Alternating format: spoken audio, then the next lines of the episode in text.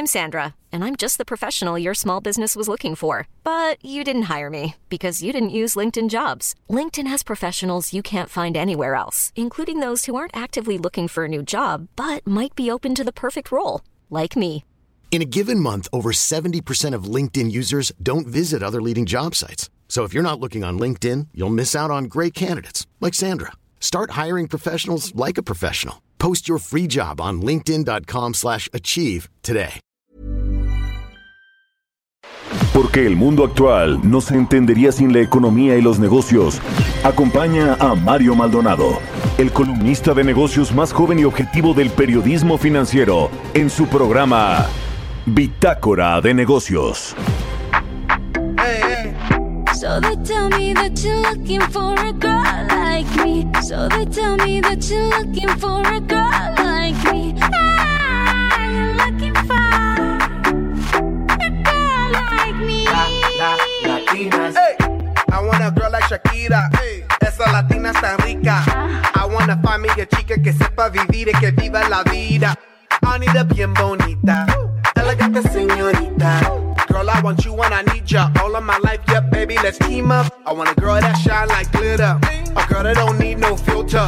The real, for real. A girl that's a natural killer. Brr. I want a girl that's a heater. Caliente off the mira. Yo quiero, mira, yo quiero una chica que no me diga mentiras. So they tell me that you're looking for a girl like me. So they tell me that you're looking for a girl like me. Ah, you're looking for a girl like me. Oye mami, estoy buscando una chica así. Oye mami, estoy buscando una chica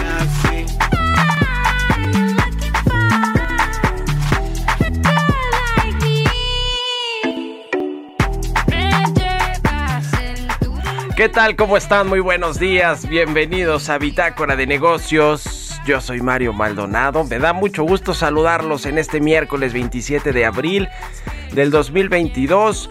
Son las 6 con 6 de la mañana. Estamos transmitiendo en vivo como todos los días tempranito aquí en la cabina de El Heraldo Radio. Muchas gracias por acompañarnos, por madrugar con nosotros, porque ahora con este horario que ya no, pues ya tiene varias semanas que cambió, pues madrugamos todavía más, así que muchas gracias. Y comenzamos este miércoles, mitad de semana, con un poquito de música antes de entrarle a la información. Esta semana estamos escuchando colaboraciones en inglés y en español de cantantes en inglés y en español. Es el caso de esta, de los Black Eyed Peas con Shakira. Se llama Girl Like Me. Es una canción de este grupo estadounidense, Black Eyed Peas, y la cantante y compositora colombiana Shakira, que se lanzó, eh, no sé cuándo se lanzó, pero no tendrá mucho entonces. Fue producida ah, en el 2020, se llama Translation, este álbum de los Black Eyed Peas. Bueno, vamos a entrarle ahora sí la información. Vamos a hablar con Roberto Aguilar los temas financieros más relevantes. Rusia corta suministro de gas a Polonia y Bulgaria y va por más países. La economía rusa caería más de 12%, estima su propio gobierno. Y Tesla pierde 126 mil millones de dólares por un efecto indirecto de la compra de Twitter. Elon Musk compra Twitter y los accionistas de Tesla pues creen que va a descuidar a esta empresa. Su principal empresa creo yo, la de Elon Musk, aunque tiene SpaceX, Solar City y otras importantes. Pero bueno, los inversionistas siempre anticipan y se adelantan a lo que podría suceder con los mercados y las empresas y las economías en general. Así que vamos a entrar a estos temas con Roberto Aguilar. Vamos a hablar también, como todos los miércoles, con Carlos Reyes sobre la agri eh, agricultura, la Secretaría de Agricultura, acciones para fortalecer la seguridad alimentaria. Un desastre en Segalmex, este organismo que funcionó a Diconsa, Liconsa, que se encarga de los precios de garantía, de en teoría beneficiar a los productores mexicanos, al, campo mexicano, que fue un nido de corrupción auténticamente. Vamos a ver qué tiene que hacer ahora la Secretaría de Agricultura, porque estaba encajado allí en la Secretaría de Agricultura este organismo de Segalmex. Vamos a hablar también con José Medina Mora, el presidente nacional de Coparmex. La iniciativa privada reitera su postura en contra del control de precios ante la inflación. No parece ser que va a ser como tal un control de precios, sino un acuerdo con las empresas y los productores para eh, pues establecer ciertos márgenes de precio, precios promedio en productos clave para la canasta básica que están presionando este índice nacional de precios al consumidor, la inflación. Vamos a analizar ese tema y algunos otros con José Medina Mora y hablaremos también con Gerardo Soria, presidente del Instituto del Derecho de las Telecomunicaciones, sobre esta eh, pues eh, fallo que dio la Corte el lunes con respecto al Padrón Nacional de Usuarios de Telefonía Móvil, el PANAUT, que pues eh, lo impugnaron, se declaró inconstitucional, no va a ser una realidad. Pero hay otros temas, además de este, que finalmente ya no se eh, convirtió en realidad. Hay otros temas interesantes que hablar sobre las telecomunicaciones en México, que bueno, parece que en el gobierno del presidente el observador no le interesaba mucho entrarle a esos asuntos y la promesa de llevar internet a todo México, a todos los rincones del país, pues ha quedado pues ha quedado o quizás estemos peor incluso que en algunos otros años. Vamos a entrar a estos temas hoy aquí en Bitácora de Negocios, así que quédense con nosotros. Es miércoles 27 de abril. Vámonos al resumen de las noticias más importantes para comenzar este día con Jesús Espinos. Oye mami, ven aquí. You know I'm like it what I see. Muévelo, muévelo, muévelo así. Yo quiero una mujer, una princesa no tiene poderes. A chick with no boundaries that's down for. El resumen. El Fondo Monetario Internacional advirtió que la guerra en Ucrania, la aceleración de la inflación y condiciones financieras más restrictivas, sumadas a la desaceleración de los principales socios comerciales y el descontento social, pueden empeorar las perspectivas de crecimiento para América Latina. El FMI estimó que para el caso de México prevé un crecimiento de 2% en este año, luego del avance económico de 4.8% el año anterior. Luego de que se diera a conocer la compra de Twitter por parte del multimillonario Elon Musk, este martes durante su conferencia mañanera el presidente Andrés Manuel López Obrador pidió al nuevo dueño de Twitter hacer una limpia en esta red social. Ahora que un señor inversionista famoso, Moss, Moss, sí compró Twitter, ojalá y lo limpien, este, que lo limpien de este, la corrupción que hay ahí, de eh, manipulación con bots, con robots, este, la compra de este, publicidad sin transparencia, que se acabe la manipulación y que no haya censura. De acuerdo con Víctor Manuel Villalobos Arámbula, secretario de Agricultura y Desarrollo Rural, reducir el impacto de la inflación a través del fomento, promoción e incremento de la productividad agropecuaria y pesquera va a ser la estrategia para combatir el impacto de la inflación en alimentos y el enfoque del programa que anunciará el presidente Andrés Manuel López Obrador. Santander reiteró que analizará el proceso de venta de Banamex. José Antonio Álvarez, consejero delegado del grupo, admitió que la presidenta de Santander, Ana Botín, ha mencionado las condiciones y requerimientos para participar en el proceso. Bitácora de negocios en El Heraldo Radio. El editorial.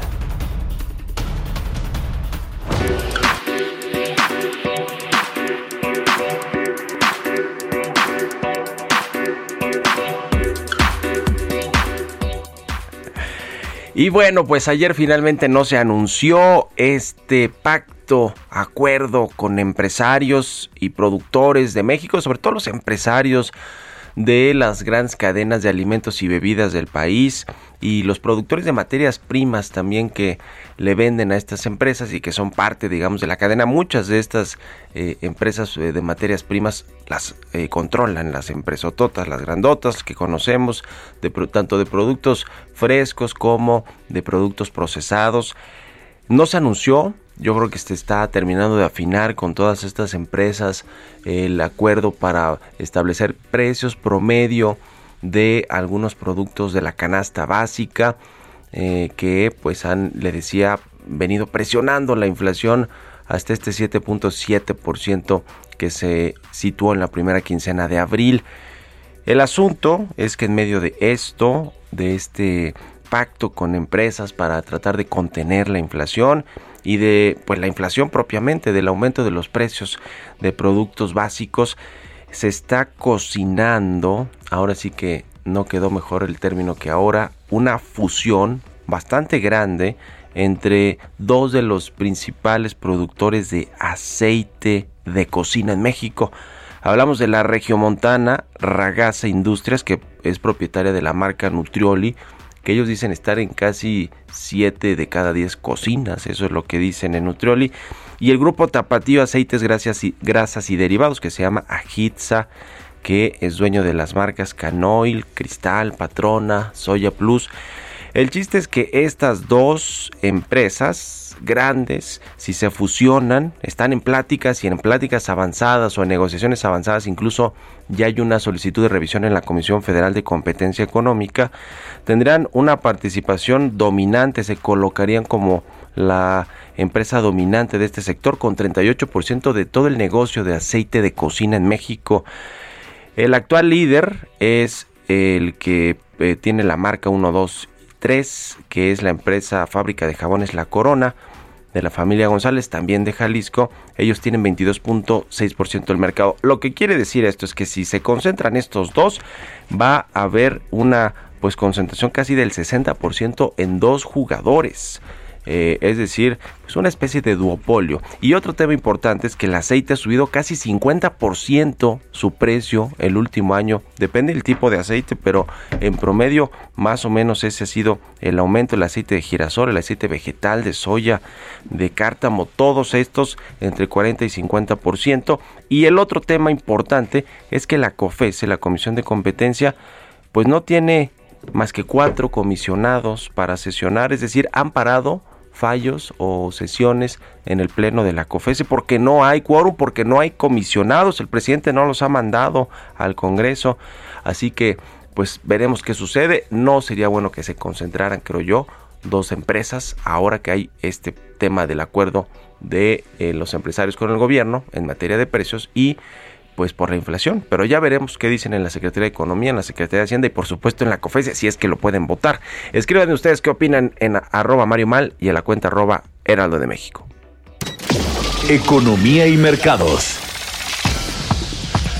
Roberto Aguilar ya está aquí en la cabina del Heraldo. Mi querido Robert, muy buenos días. ¿Cómo estás, Mario? Me da mucho gusto saludarte a ti y a todos nuestros amigos. Fíjate que nos amanecemos con noticias ya confirmadas de que este gigante ruso Gazprom eh, ya interrumpió el suministro a algunos clientes europeos y bueno, esto lo calificaron como injustificado e inaceptable. Esto lo dijo la presidenta de la Comisión Europea, Ursula von der Leyen, quien añadió que justamente la Unión Europea está trabajando en una respuesta coordinada a la escalada de Moscú. Gazprom confirmó hoy que canceló el suministro de gas a Polonia y Bulgaria por no pagar el gas en rublos, la respuesta más dura de Moscú hasta ahora a las sanciones impuestas por Occidente por el conflicto con Ucrania. Y en respuesta a esto, fíjate, el euro caía por debajo de 1.06 dólares por primera vez en cinco años frente a un dólar estadounidense ampliamente fortalecido en medio de la creciente preocupación por la seguridad energética y la desaceleración en China y también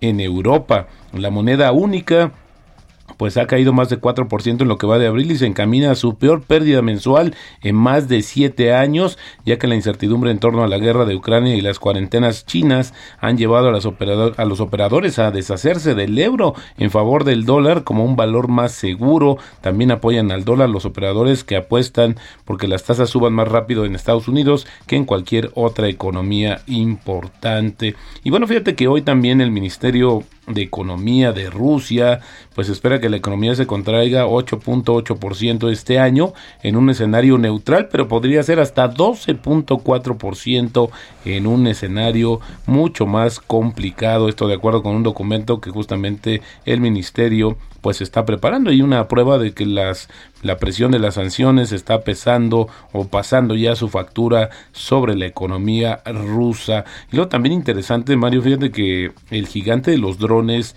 DJI Technology suspenderá temporalmente los negocios en Rusia y Ucrania. Esta es la primera gran empresa china en detener las ventas a Rusia desde que el país invadió a Ucrania en febrero. Y bueno, interesante porque China se ha mantenido al margen, el gobierno se ha mantenido al margen de criticar o hablar sobre el tema de Moscú y Ucrania, pero bueno, esta empresa ya decidió salir de Rusia. Y bueno, ayer también la noticia, Mario Alphabet, la empresa matriz de Google, pues no cumple con las estimaciones de ventas trimestrales, su primera falla desde, desde que comenzó la pandemia ya que los anunciantes redujeron el gasto en el contexto de la creciente preocupación por una desaceleración económica mundial. El mayor proveedor mundial de anuncios en búsqueda y video dijo que las ventas del primer trimestre fueron de 68 mil millones de dólares, 23% que el año pasado, sí, pero menos de lo que esperaba el mercado. Y bueno, pues cayeron las acciones después del cierre de los mercados y también la empresa anunció 70 mil millones de dólares más para recompra de sus propias acciones. Y ayer también Tesla, Mario, hay más de 12% ante la preocupación de los inversionistas por la posibilidad de que el presidente ejecutivo Elon Musk venda parte de su participación en el fabricante de autos eléctricos para financiar la compra de Twitter por 44 mil millones de dólares. Tesla contribuyó más que ningún otro valor a la fuerte caída del Standard Poor's 500 del día de ayer y esta baja, fíjate, representó una merma de 126 mil millones de dólares en el valor de capitalización de Tesla, que es la empresa automotriz mejor valuada, la más eh, cara, la más valuada justamente en el mundo. Y desde el 4 de abril, fíjate, alcanzó ya 250 mil millones de dólares de pérdida. Y esto fue cuando precisamente Elon reveló que aumentó su participación en Twitter, ya que las acciones perdieron aproximadamente 23%. Y bueno, ayer también este tema de Grupo Bimbo y Daniel Servige dando a conocer que sí hay acercamientos con el gobierno para controlar, para apoyar este control de más de 20, 20 productos que van a anunciar dentro de poco. Y el tipo de cambio cotizando en esos momentos en 2040 tocó el 2044, la depreciación mensual de 2.7% y en el año se nos está esfumando prácticamente la apreciación, Mario, del tipo de cambio y la frase del día de hoy. Invertir en acciones no es fácil, hay que comprar lo que nadie quiere y hay que vender lo que todo el mundo intenta comprar. Esto lo dijo en su momento Francisco García Paramés, un importante inversionista español. Buenísimo, mi querido Robert. Gracias y nos vemos al ratito en la televisión. Al contrario, Mario, muy buenos días. Roberto Aguilar, síganlo en Twitter, Roberto AH6 con 20. Vamos a otra cosa. Mario Maldonado en Bitácora de Negocios. Y como todos los miércoles, ya está con nosotros mi querido Carlos Reyes. Él es eh, columnista, analista, economista y, y todo. Mi querido Carlos, ¿cómo te va? Muy buenos días. Estimado Mario Maldonado, muy buenos días y buenos días al auditorio de Bitácora de Negocios. Oye Mario, bueno pues Ahora les quiero comentar que ante los cambios en todos los órdenes de la vida que enfrentamos, pues eh, sabemos, Mario, que prevalece la incertidumbre y dados los cambios económicos y sociales que a todos nos impactan, bueno, pues eh, el gobierno, en este caso nuestro gobierno, pues debe redefinir algunas de sus políticas y hoy quiero enfocarme en la política del campo. ¿Por qué? Bueno, para fortalecer la seguridad alimentaria. Quiero hablar de seguridad alimentaria, Mario, sin referirme a la soberanía alimentaria, que es un término que se ha utilizado un tanto para, para el populismo, ¿no? Pero, pero hablando precisamente de seguridad alimentaria, bueno, pues este es un tema que no se ve nada fácil, una tarea complicada, pues lo que se observa es que la producción agrícola pues va a seguir vulnerable ante la falta de impulso a la industria, por ejemplo, en el tema de los fertilizantes, por esto por el conflicto entre Ucrania y Rusia. Muestra de ello, Mario, es que México sí depende mucho de esos mercados, importa de Rusia casi el 30% de fertilizantes, por lo que con el conflicto bélico que mantiene con Ucrania, pues es posible que la oferta se limite hasta en un 25%. El impacto que tiene la falta de insumos fitosanitarios también en la producción agrícola también es un factor porque se traduce en mayores costos para las finanzas tanto de gobierno como de empresas. Y es que nuestra dependencia alimentaria hoy por hoy es de más del 45% de los alimentos que consume la población, casi la mitad de estos se importa de los Estados Unidos. Esto, bueno, habla también de la dependencia que tenemos con nuestro país vecino del norte. Ya desde el año pasado México registró una importación de 26.555 millones de dólares en productos agrícolas de Estados Unidos. Esto pues equivale, por ejemplo, Mario, hay que ponerlo en dimensión a casi tres refinerías como la refinería de dos bocas. Incluso se podría hablar que se ha profundizado la dependencia alimentaria del país porque a inicios de este año importamos maíz por 410 millones de dólares. Esto es más de 25% respecto al año pasado. Y es que me refiero a este grano, Mario, por ser pues el maíz tan representativo, aunque solo como tradición, ¿eh? porque actualmente solo somos autosuficientes en la producción de maíz blanco, el cual se usa pues, principalmente para la tortilla, pero no en el maíz amarillo que se utiliza para la alimentación de animales. Nuestro campo eh, tiene grandes retos en cuanto a la producción de, alimentos, por ejemplo, en algunos productos sensibles, Mario, eh, en el caso de la soya, ¿no? Rebasa en 15.15% la dependencia. Las importaciones de trigo se han elevado 18.2%.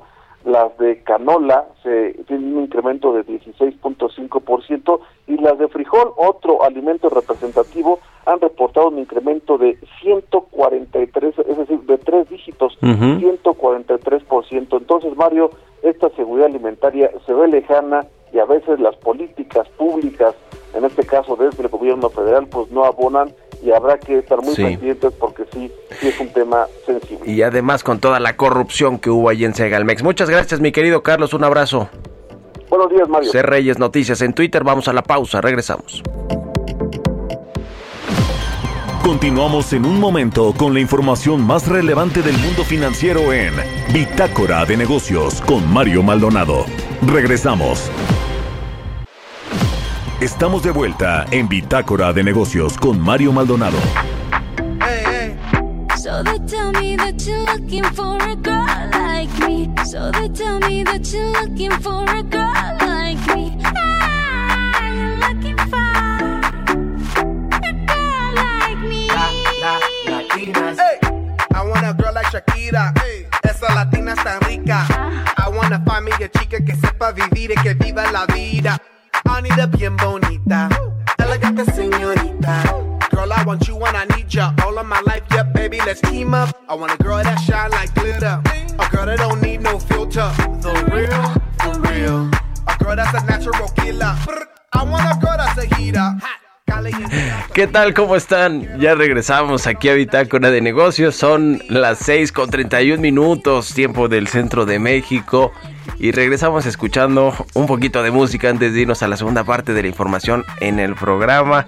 Esta semana escuchamos canciones, colaboraciones en español e inglés que han pues alcanzado buenos lugares en estas listas de popularidad de las plataformas de música. Este es el caso de Black Eyed Peas y Shakira con esta canción de Girl Like Me que se lanzó en el 2020 y fue producida por Will.i.am y Shakira eh, y Johnny Goldstein y se llama Girl Like Me. Con esto nos vamos al segundo resumen de noticias con Jesús Espinosa. Latinas, latinas, la, la, latinas. El resumen.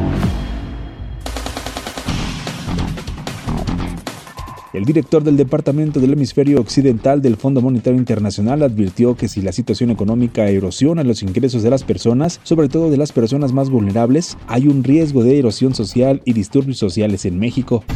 La Secretaría de Agricultura y Desarrollo Rural y la Delegación Especial de Palestina en México firmaron la declaración de intención en materia agropecuaria, lo que les permitirá acercar experiencias para afrontar problemas comunes como la escasez del recurso hídrico.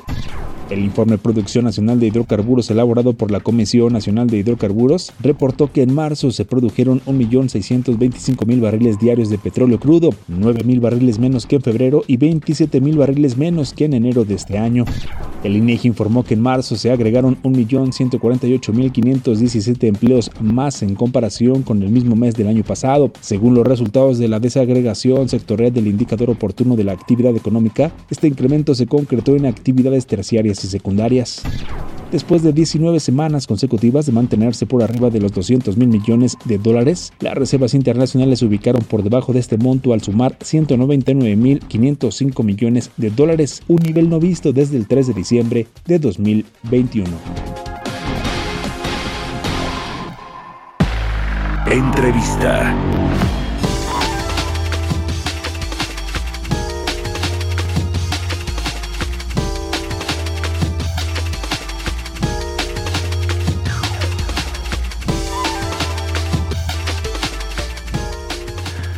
Y vamos a platicar eh, con José Medina Mora, presidente nacional de la Confederación Patronal de la República Mexicana, la Coparmex, a quien me da mucho gusto saludar.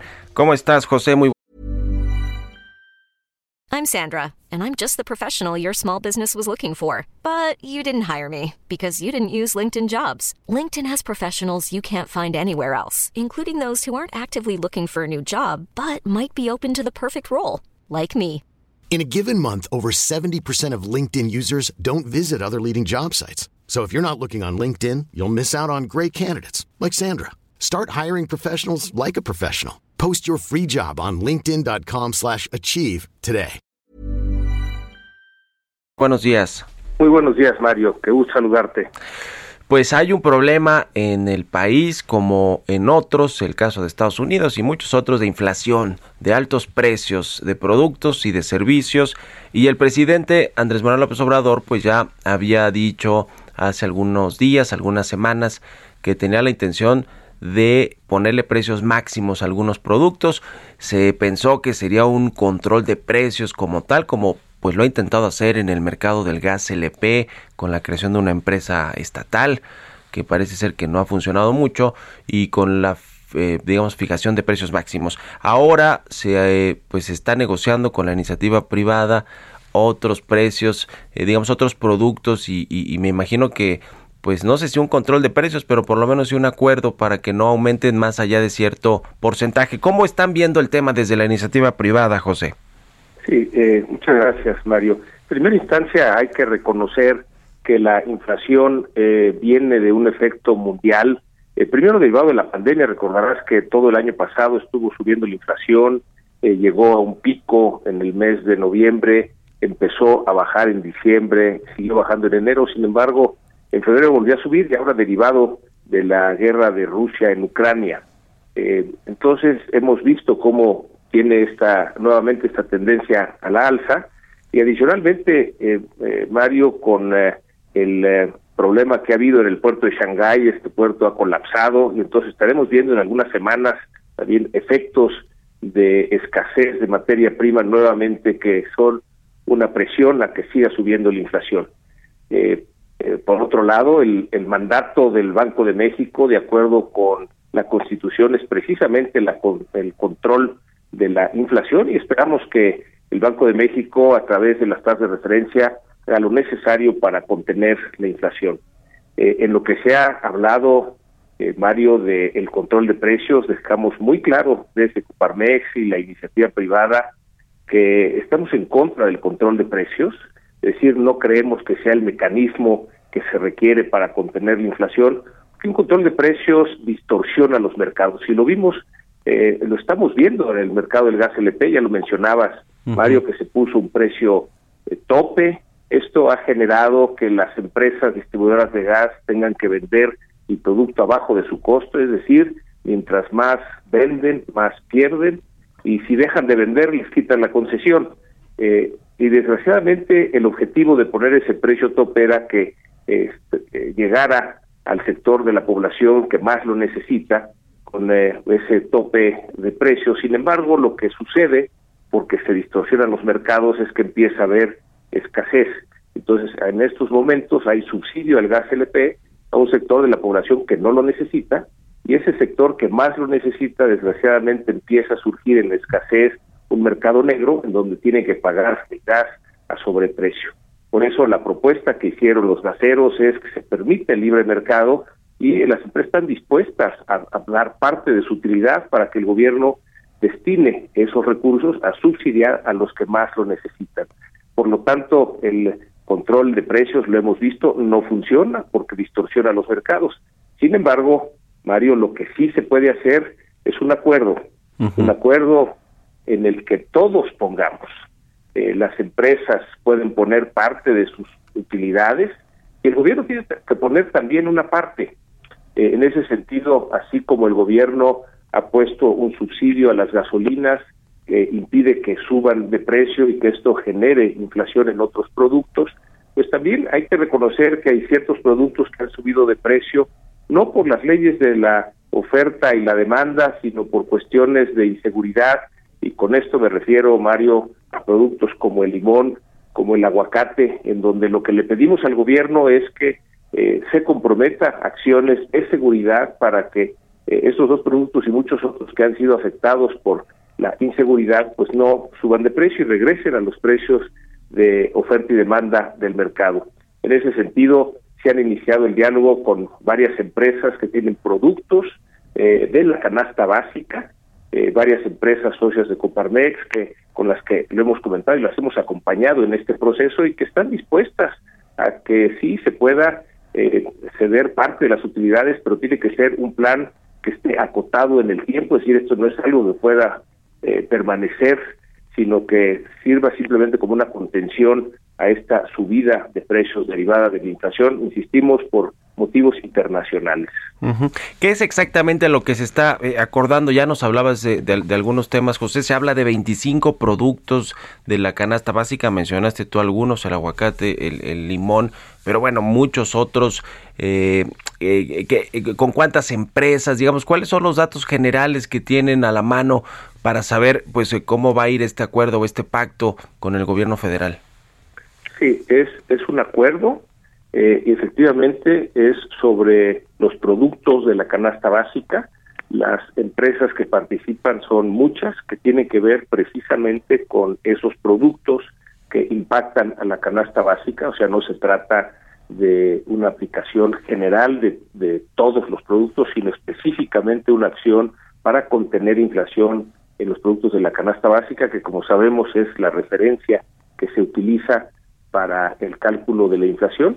Eh, hay ese diálogo y celebramos que haya diálogo. Eh, creemos desde Coparmex y desde la iniciativa privada que la manera de llegar a acuerdos es precisamente que se abra el diálogo y el objetivo es el que la inflación se pueda contener porque sabemos que la inflación alta pues eh, reduce el poder adquisitivo de los salarios y en especial los salarios de los trabajadores es lo que hay que proteger eh, por eso celebramos, Mario, que, que haya diálogo. Se trata de los productos de la canasta básica. Son muchas empresas que están participando en ese diálogo y que se está buscando llegar a ese acuerdo. Y básicamente la propuesta es si las empresas pueden poner parte de sus utilidades precisamente para contener la inflación en esos productos de la canasta básica y la petición es que también el gobierno ponga su parte, es decir, en un esquema en donde todos ponemos esto puede llevar a un acuerdo, insistimos que tiene que estar acotado en el tiempo, de tal manera que se pueda salir de esta crisis temporal de altas inflaciones.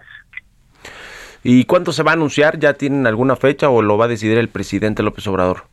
En la medida en que se avancen estos diálogos eh, con distintas empresas, se va llegando ya a acuerdos y en el momento en que se completen estos diálogos, pues será anunciado y en esos términos de, que es un acuerdo, de tal manera que pues hay voluntad de las empresas y también voluntad del gobierno hacer una acción conjunta de contención para que la inflación eh, se pueda contener sabiendo que pues eh, es un efecto internacional, es decir, no está en nuestras manos, muchos de los efectos están eh, provocando la inflación, como es la escasez de materia prima, precisamente porque se han roto las cadenas de suministro de de muchas materias primas en, este traslado de productos del continente asiático hacia el continente americano.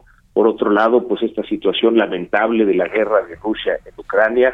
Es decir, hay estos factores internacionales que tenemos eh, cierta, eh, hay, hay incertidumbre de cuánto tiempo van a durar, pero lo que se trata es de, pues, de alguna manera contener estos efectos en los precios de la canasta básica y con esto lograr que se haga una contención hacia el aumento eh, de la inflación. Desde luego también el Banco de México eh, tendrá que hacer su parte en el análisis que realice, que llevan a cabo de la tasa de referencia, dado que ese es su mandato constitucional, el contener la inflación, porque se sabe que cuando la inflación crece, pues esto deteriora la economía, sobre todo en el poder adquisitivo de los salarios de los trabajadores.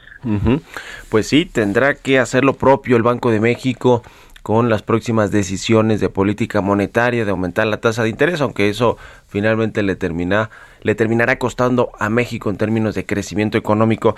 Eh, por último, eh, José Medina Mora, quiero preguntarte un poco más el eh, contexto económico. Cada vez precisamente hay pues más eh, reducciones en los pronósticos de crecimiento para México. Eh, algunos indicadores de pronto son alentadores en, en, ciertos sectores, pero en general digamos que la economía no está avanzando a buen ritmo, hay un entorno muy crispado en términos políticos, legislativos. Ah, ustedes recientemente criticaron este programa del IMSS Bienestar que se anunció, que muestra pues un poco de improvisación del gobierno federal para atender eh, con este servicio básico de la salud a los mexicanos que lo requieren. En fin, ¿cómo ven las cosas en otros sectores después de, digamos, de toda esta tormenta con la reforma eléctrica que finalmente no fue? Pero bueno, pues hay muchos otros frentes abiertos, José.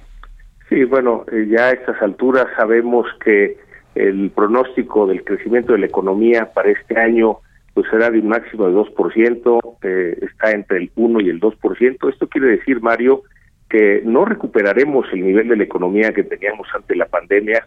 Recordemos que en el 2020 la caída fue de ocho y medio por ciento, el doble de lo que en promedio fue en los restos de los países del mundo, y el rebote del 2021 fue de solo el 5%, es decir, no alcanzó a recuperar el nivel de la economía antes de la pandemia y no será en este 2022 que lo recupere, sino hasta el 2023. Esto nos pone como el único país en América Latina que no ha recuperado el nivel de la economía eh, que se tenía antes de la pandemia.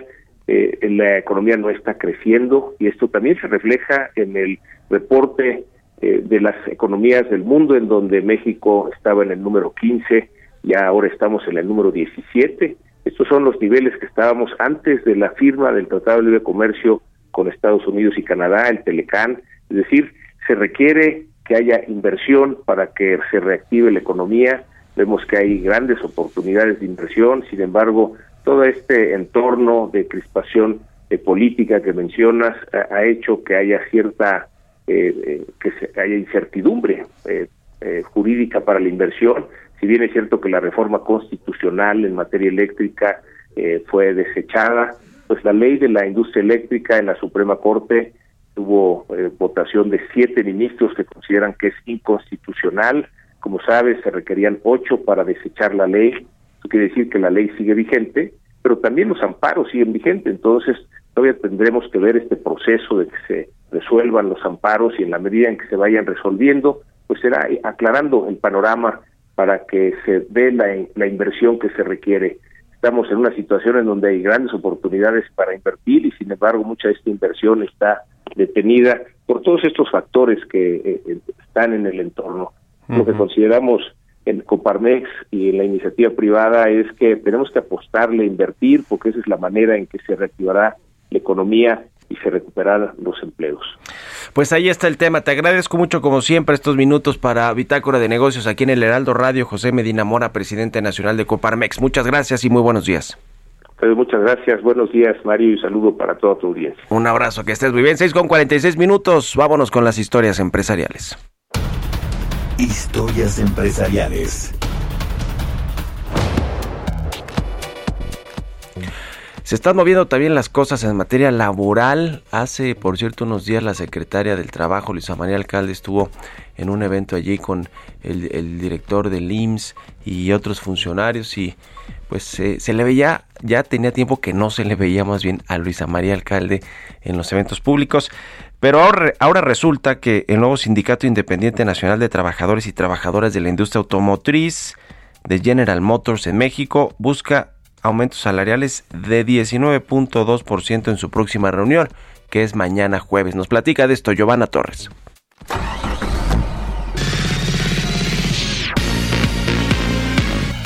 Trabajadores de la planta General Motors en Silao, Guanajuato, votaron en febrero pasado para conformar un nuevo sindicato. Con el 76% de los votos, el Sindicato Independiente Nacional de Trabajadores y Trabajadoras de la Industria Automotriz ganó esas elecciones, dejando en el camino a la Confederación de Trabajadores de México, que desde 1995 había mantenido el contrato laboral. De acuerdo con información de la agencia Reuters, ahora el sindicato busca un aumento salarial salarial del 19.2%, citando la creciente inflación. Y el fabricante de automóviles estadounidense ha respondido con una oferta de 3.5%, aumento que significaría menos de la mitad de la inflación actual. Mañana jueves se llevará a cabo una reunión con el sindicato donde se prevé alcanzar un acuerdo con la planta en Silao, Guanajuato, anticipándose al plazo del 31 de mayo para que los trabajadores se declaren en huelga. De confirmarse la propuesta del sindicato, aumentarían los salarios en la planta hasta 77.15 pesos la hora, según una copia del contrato colectivo más reciente obtenido por Reuters. Alejandra Morales, secretaria general del Sindicato Independiente Nacional de Trabajadores y Trabajadoras de la Industria Automotriz, calificó la contraoferta de General Motors como una bofetada, en un momento en el que los trabajadores están haciendo recortes para hacer frente al aumento de los precios. Para Bitácora de Negocios, Giovanna Torres.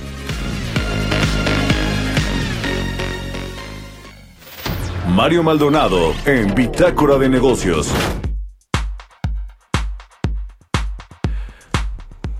Y ya le platicaba también al inicio del programa sobre esta, eh, pues este fallo que dio la Suprema Corte de Justicia de la Nación el lunes a eh, la declaración de inconstitucionalidad de este Padrón Nacional de Usuarios de Telefonía Móvil.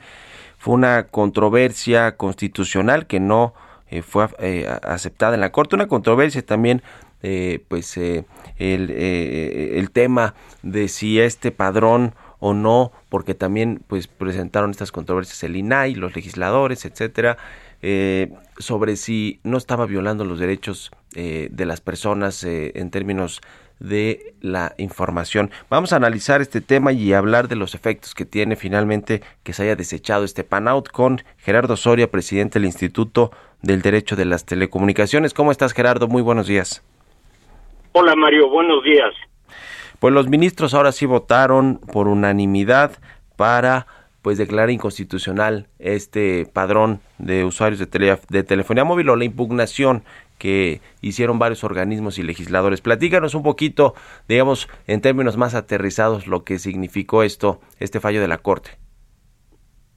Bueno, la verdad es que es un muy buen precedente porque lo que pretendía este padrón que se se estableció en 2021 con una modificación a la Ley Federal de Telecomunicaciones era que todos los usuarios de telefonía móvil se tenían que inscribir en el padrón proporcionando todos sus datos personales. Esto es nombre del eh, teléfono, domicilio, CURP, una credencial, como puede ser la del INE o el pasaporte, e incluso datos biométricos, huellas digitales, eh, facciones del rostro, iris de los ojos, o lo que el IFETEL definiera en algunas reglas. El, digamos que el pretexto que usaron fue que se necesitaba esto para poder perseguir los delitos, particularmente las extorsiones que salen de la cárcel. eh, y eh, se obligó al IFETEL a implementar el padrón, pero no se le dio un solo peso de presupuesto. Este padrón eh, viola derechos humanos, particularmente el derecho a la privacidad y al resguardo de los datos personales, eh, después de que la Corte hizo un test de proporcionalidad. Es decir, siempre que se emite una norma, hay que primero estudiar si tiene un fin constitucionalmente válido, en este caso sí, es la persecución del delito. Dos, si este esta norma es capaz de conseguir este fin. Eh, a, a mí me parece que no, porque incluso la propia ley establecía que se presumirá culpable aquel a, cuyo nombre hubiera estado registrado un teléfono con el que se hubiera cometido un delito. Eh, todos sabemos lo que eso significa con la cantidad de robos de teléfonos celulares que hay al día. Este, pues simplemente los ministerios públicos iban a decir tranquilamente, pues el culpable es el señor tal porque él aparece registrado en el en el padrón. Y eh, en tercer lugar, se tiene que analizar si no hay una medida menos gravosa para los derechos humanos que pueda conseguir el mismo objetivo. Y evidentemente sí la hay. No sé por qué pensaron que era más fácil hacer un padrón con, con 132 millones de líneas celulares que simplemente prohibir el acceso de los teléfonos a las cárceles, ¿no? Este, entonces, estos son algunos de los motivos por los que se declaró inconstitucional. Pues sí, como tú dices, un buen precedente a lo que sonaba, pues y, lógico, ¿no? Que, que se declara inconstitucional y que, pues en términos más claros y llanos, eh, pues se pusiera en entredicho toda la información que se le entrega o se le estaría entregando a estos eh, operadores de telefonía que a su vez pues se los darían al IFT que además el IFT dijo yo no tengo ni dinero ni la capacidad técnica y operativa para poder eh, gestionar todas estas enormes bases de datos. Es decir como que de, de principio a fin se escuchaba como una idea que no funcionaba y además de todo ya había un precedente pues muy malo con respecto a estos padrones de, usuarios de telefonía móvil. Vamos a, retomar en próximos días, si nos permite, estimado Gerardo, la comunicación. Ahora nos llega ya la guillotina del final del programa, pero te agradezco que nos eh, hayas tomado estos minutos para explicarnos qué, es, qué sucedió en la Corte esta semana con respecto a este padrón de, de usuarios de telefonía móvil. Gracias y muy buenos días. Gracias, Mario. Buenos días. Un abrazo, que estés bien. Con esto nos despedimos. Muchas gracias a todos ustedes por habernos acompañado este miércoles aquí en Bitácora de Negocios. Se quedan en estas frecuencias de El Heraldo Radio con Sergio Sarmiento y Lupita Juárez. Nosotros nos vamos a la televisión, al canal 10 de la televisión abierta, a las noticias de la mañana y nos escuchamos aquí mañana a las 6. Muy buenos días.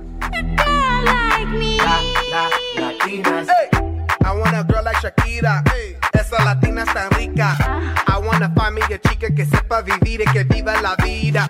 Anita bien bonita, elegante señorita. Girl, I want you when I need ya. All of my life, yeah, baby, let's team up. I want a girl that shine like glitter. A girl that don't need no filter. The real, the real. A girl that's a natural killer. I wanna Esto fue Bitácora de Negocios con Mario Maldonado, donde la H suena y ahora también se escucha. Una estación de Heraldo Media Group. Ever catch yourself eating the same flavorless dinner three days in a row? Dreaming of something better? Well, HelloFresh is your guilt-free dream come true, baby. It's me, Kiki Palmer. Let's wake up those taste buds with hot, juicy pecan-crusted chicken or garlic butter shrimp scampi. Mm. Hello Fresh. Stop dreaming of all the delicious possibilities and dig in at HelloFresh.com. Let's get this dinner party started.